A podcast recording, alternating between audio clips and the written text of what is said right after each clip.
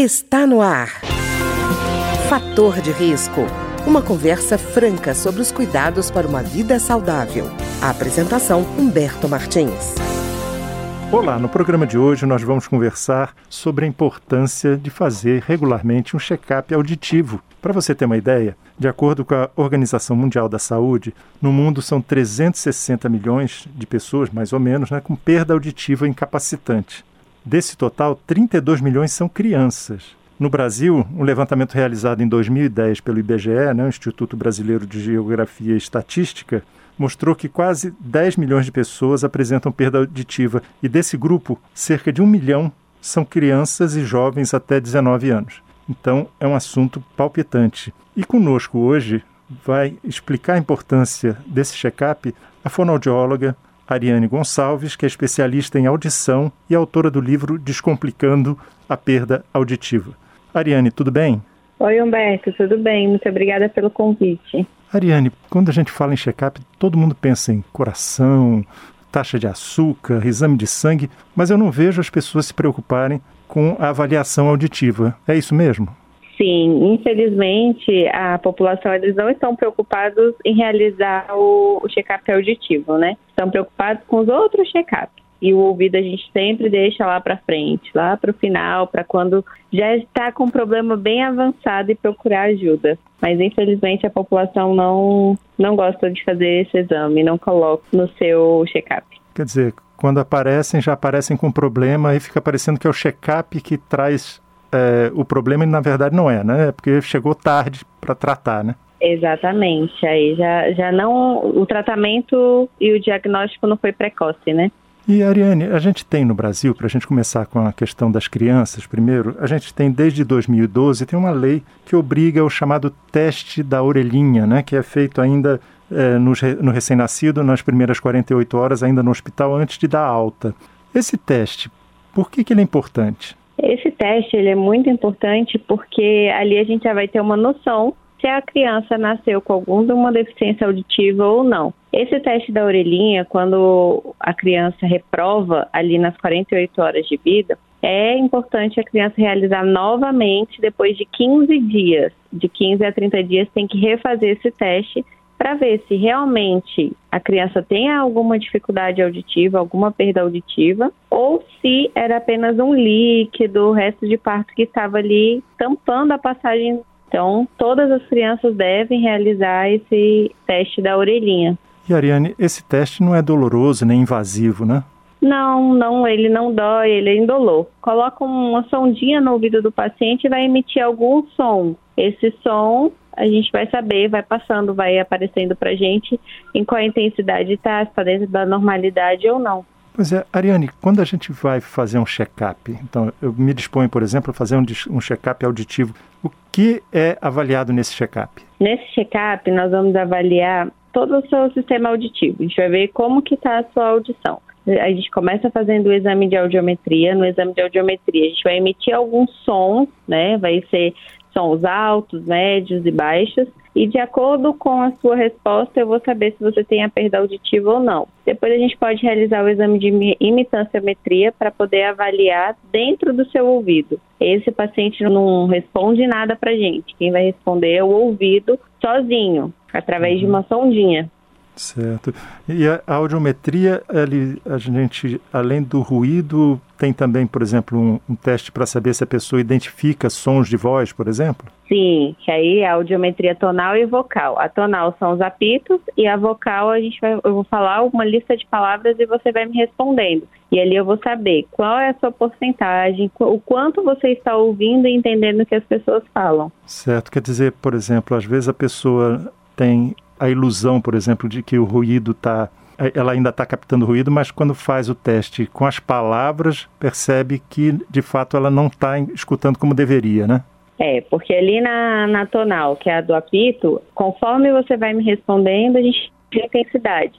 Às vezes o paciente acha que aquele volume ali tá bom para ele, tá normal.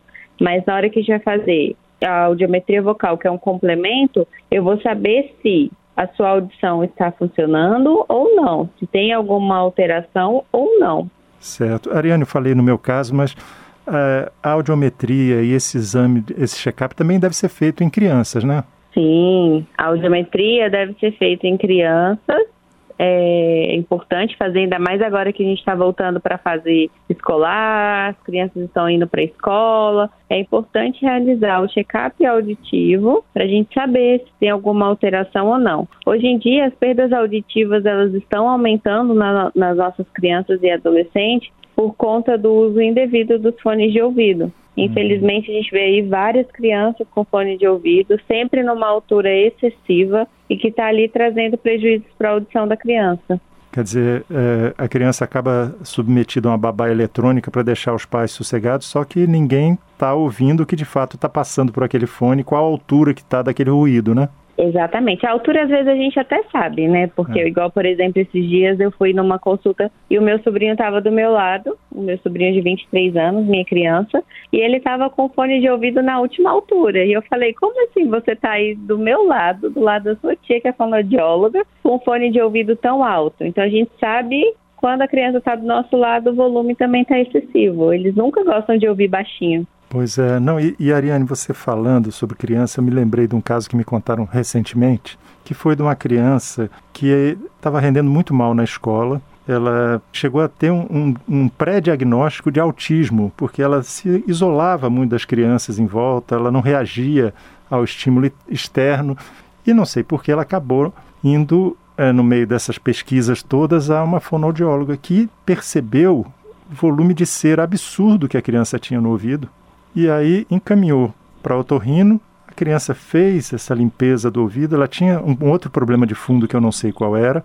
mas só a diferença que aconteceu de interação da criança depois, porque como ela passou a ouvir, ela passou a reagir ao ambiente externo, né? Passou a reagir à conversa dos colegas, passou a participar mais. Eu fiquei impressionado como às vezes a gente ignora um problema que parece para a gente pequeno e tem um efeito dominó na vida da pessoa extremamente importante, né? Sim, por isso que eu sempre falo nas redes sociais, em tudo, é muito importante realizar esse check-up auditivo anual.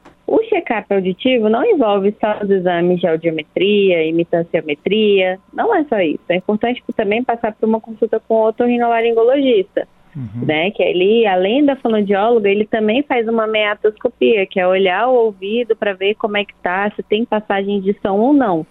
A cera, ela tampa o nosso ouvido, é igual você pegar uma bolinha de algodão e colocar tudo dentro do seu ouvido. O ouvido fica tampado. E quem faz essa remoção dessa cera, desse excesso de cera, é o otorrinolaringologista. Então é uhum. é importante fazer a consulta com o torrino, ir na fono para fazer o exame de audiometria e a imitanciometria também. Pois é, Ariane, é, e eu acho interessante porque existem problemas relacionados a aprendizado e a gente normalmente procura o óculos, né? Assim, o oftalmologista, ou como se chama popularmente, o oculista, né? A gente vai atrás do oculista. E esquece que o ouvido é muito importante como abertura para esse meio ambiente que a criança participa, né? Como assim, como não só como comunicação, mas também até para preservar a segurança dela, por exemplo, quando ouve um ruído e, e sabe que deve evitar uma determinada situação, para cognição, para para fala, para linguagem. Às vezes a gente procura no lugar errado, né? E esquece da audição que é tão importante, né? Exatamente. Do mesmo jeito que o, a, a vista, né? Os olhos. A gente acaba que quem precisa usar óculos vê tudo embaçado, a mesma coisa é o ouvido. O ouvido, quando você começa a pedir para as pessoas repetir, volume de televisão excessivo, acaba que traz uma irritabilidade de ter que ficar tentando, forçando para poder escutar o que a pessoa está falando, e já é um sinal que tem alguma coisa errada e está na hora de procurar ajuda. Pois é, Ariane, eu estava lembrando outro problema que às vezes as pessoas esquecem de procurar, porque não conhecem, inclusive, né, que é a questão do processamento auditivo central. Né? Às vezes a criança tem um problema nessa área e ela passa por uma criança desatenta, é, que ela é boba, que ela, ela tem é, incapacidade de aprendizado, e é uma coisa que pode ser tratada, né? Pode ser tratada. O processamento auditivo ele pode ser tratado de várias formas, né?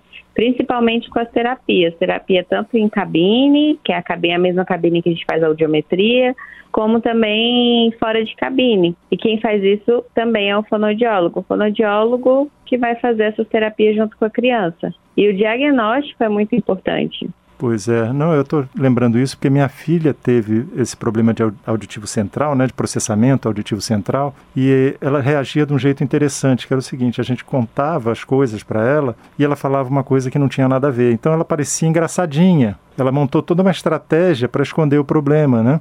Uhum. E quando a gente finalmente descobriu, porque estava interferindo no rendimento dela na escola, foi uma mudança, foi um trabalho feito por uma fonoaudióloga, mudou a vida dela. Foi uma coisa muito importante. Sim, é muito importante. Eu também tenho o famoso DEPAC, né, que é a questão do déficit de atenção. Eu também tive que fazer terapia com audiólogo, com psicólogo, e tudo tem conserto, né? A nossa maquininha, que é o nosso organismo, tudo tem, tem como consertar. Basta a gente procurar ajuda o quanto antes. Pois é, e outra coisa que eu vejo também, Ariane, não sei se você vê isso também no seu dia a dia, são pessoas que às vezes não procuram porque dizem assim: bom, se eu tenho um problema que não pode ser resolvido, para que, que eu vou tratar se ele vai vir de qualquer jeito? Assim, a, se abandonam, sabe? Abandonam a procura de um caminho que possa atrasar o problema ou até às vezes resolver o problema sim. Sim, mas sabe o que acontece, Humberto? Isso é falta de informação. Eu falo que a questão da auditiva é tudo por falta de informação. Igual recentemente, eu não sei se você viu, saiu uma publicação falando que crianças entre 12 e adultos até 34 anos podem ter perda auditiva por conta do uso excessivo de fone de ouvido. Isso repercutiu muito. Apareceu em vários jornais, várias entrevistas, vários fonoaudiólogos falando sobre isso. E acaba que essa informação chamou a atenção de vários pais que começaram a procurar as clínicas para poder fazer o exame de audiometria. Mas e se não fosse uma publicação bombástica igual foi essa? O que, que ia acontecer? Não iam realizar o exame de audiometria e não iam procurar ajuda. Pois é, então é, você acha que o problema costuma ser informação, né? Essa questão do fone de ouvido que você colocou é muito importante porque eu lembro que sempre houve preocupação com obra perto de casa, por exemplo, britadeira, avião no aeroporto, quer dizer, ruídos bem intensos e bem fáceis de localizar. O fone de ouvido é um, é um ruído alto, mas particular, né? Tá guardadinho ali na orelha da pessoa, né? Exatamente. E aí me perguntou assim: ah, eu posso usar fone de ouvido? Poder pode. Ninguém vai te proibir a usar o fone de ouvido. Só que você tem que usar numa altura normal, que é o recomendado é até 60% ali da, da sua barrinha, do volume do seu celular, do seu computador, e saber utilizar o tempo ideal, que a Organização Mundial de Saúde eles recomendam que você utilize fone de ouvido por até uma hora por dia e a gente sabe que infelizmente isso não acontece. Os trabalhadores de construção civil, quem trabalha em aeroporto, esses, eles devem utilizar os abafadores, né, que são os EPIs. Os EPIs, utilizando certinho, pode trazer perda auditiva? Não, só que tem que usar da forma correta. Tem pessoas, quando eu estou lá, por exemplo, estou no aeroporto, eu vejo que está sem o EPI. Aí depois vai fazer um exame de audiometria, tem perda auditiva. Mas por que que tem? Porque não utilizou o EPI corretamente. É, eu já ouvi também de trabalhador que estava usando máquina que tinha o EPI no pescoço, mas não estava no ouvido porque ele disse que fazia calor. Fazia então, por incomoda, eles falam. É, o incomoda. o ouvido. Então, aí simplesmente tem o equipamento e está no pescoço e não no ouvido onde devia estar, tá, né? Exatamente. E esses trabalhadores, eles devem realizar o, o exame de audiometria a cada seis meses, diferente de outras profissões, que é uma vez por ano. E, Ariane, essa perda auditiva, ela pode ser definitiva ou pode ser, eventualmente, ela pode ser transitória? Existem casos e casos. Existem casos de perda auditiva definitiva, que é irreversível, e tem algumas perdas auditivas que são reversíveis. Aí vai de cada paciente e de, vai de cada avaliação, né? Pois é, isso sem falar no famoso aparelho é, que chamavam aparelho de surdez, né? quer dizer, o aparelho e... auditivo, que ainda também enfrenta muito preconceito, né? Infelizmente, enfrentamos muito preconceito ainda nessa, nessa questão dos aparelhos auditivos. É que as pessoas, novamente, por falta de informação, acham que os aparelhos ainda são iguais antigamente, que eram aqueles aparelhos enormes, sem tecnologia, que escutavam muito barulho. Hoje não, os aparelhos são altamente tecnológicos, você consegue atender telefone direto no seu aparelho auditivo, ele faz um giro de 360 graus tratando o ambiente para que não traga desconforto para você. Existem várias funcionalidades nos aparelhos auditivos hoje, não são iguais. E hoje os aparelhos são super pequenos e discretos. Ah, que ótimo. Queria agradecer então a Ariane Gonçalves, que é fonoaudióloga, especialista em audição e autora do livro Descomplicando a Perda Auditiva e que conversou conosco hoje sobre a importância do check-up auditivo. Muito obrigado, Ariane. Alguma última recomendação? Que ó, ano novo começou, então vamos realizar o nosso check-up auditivo também.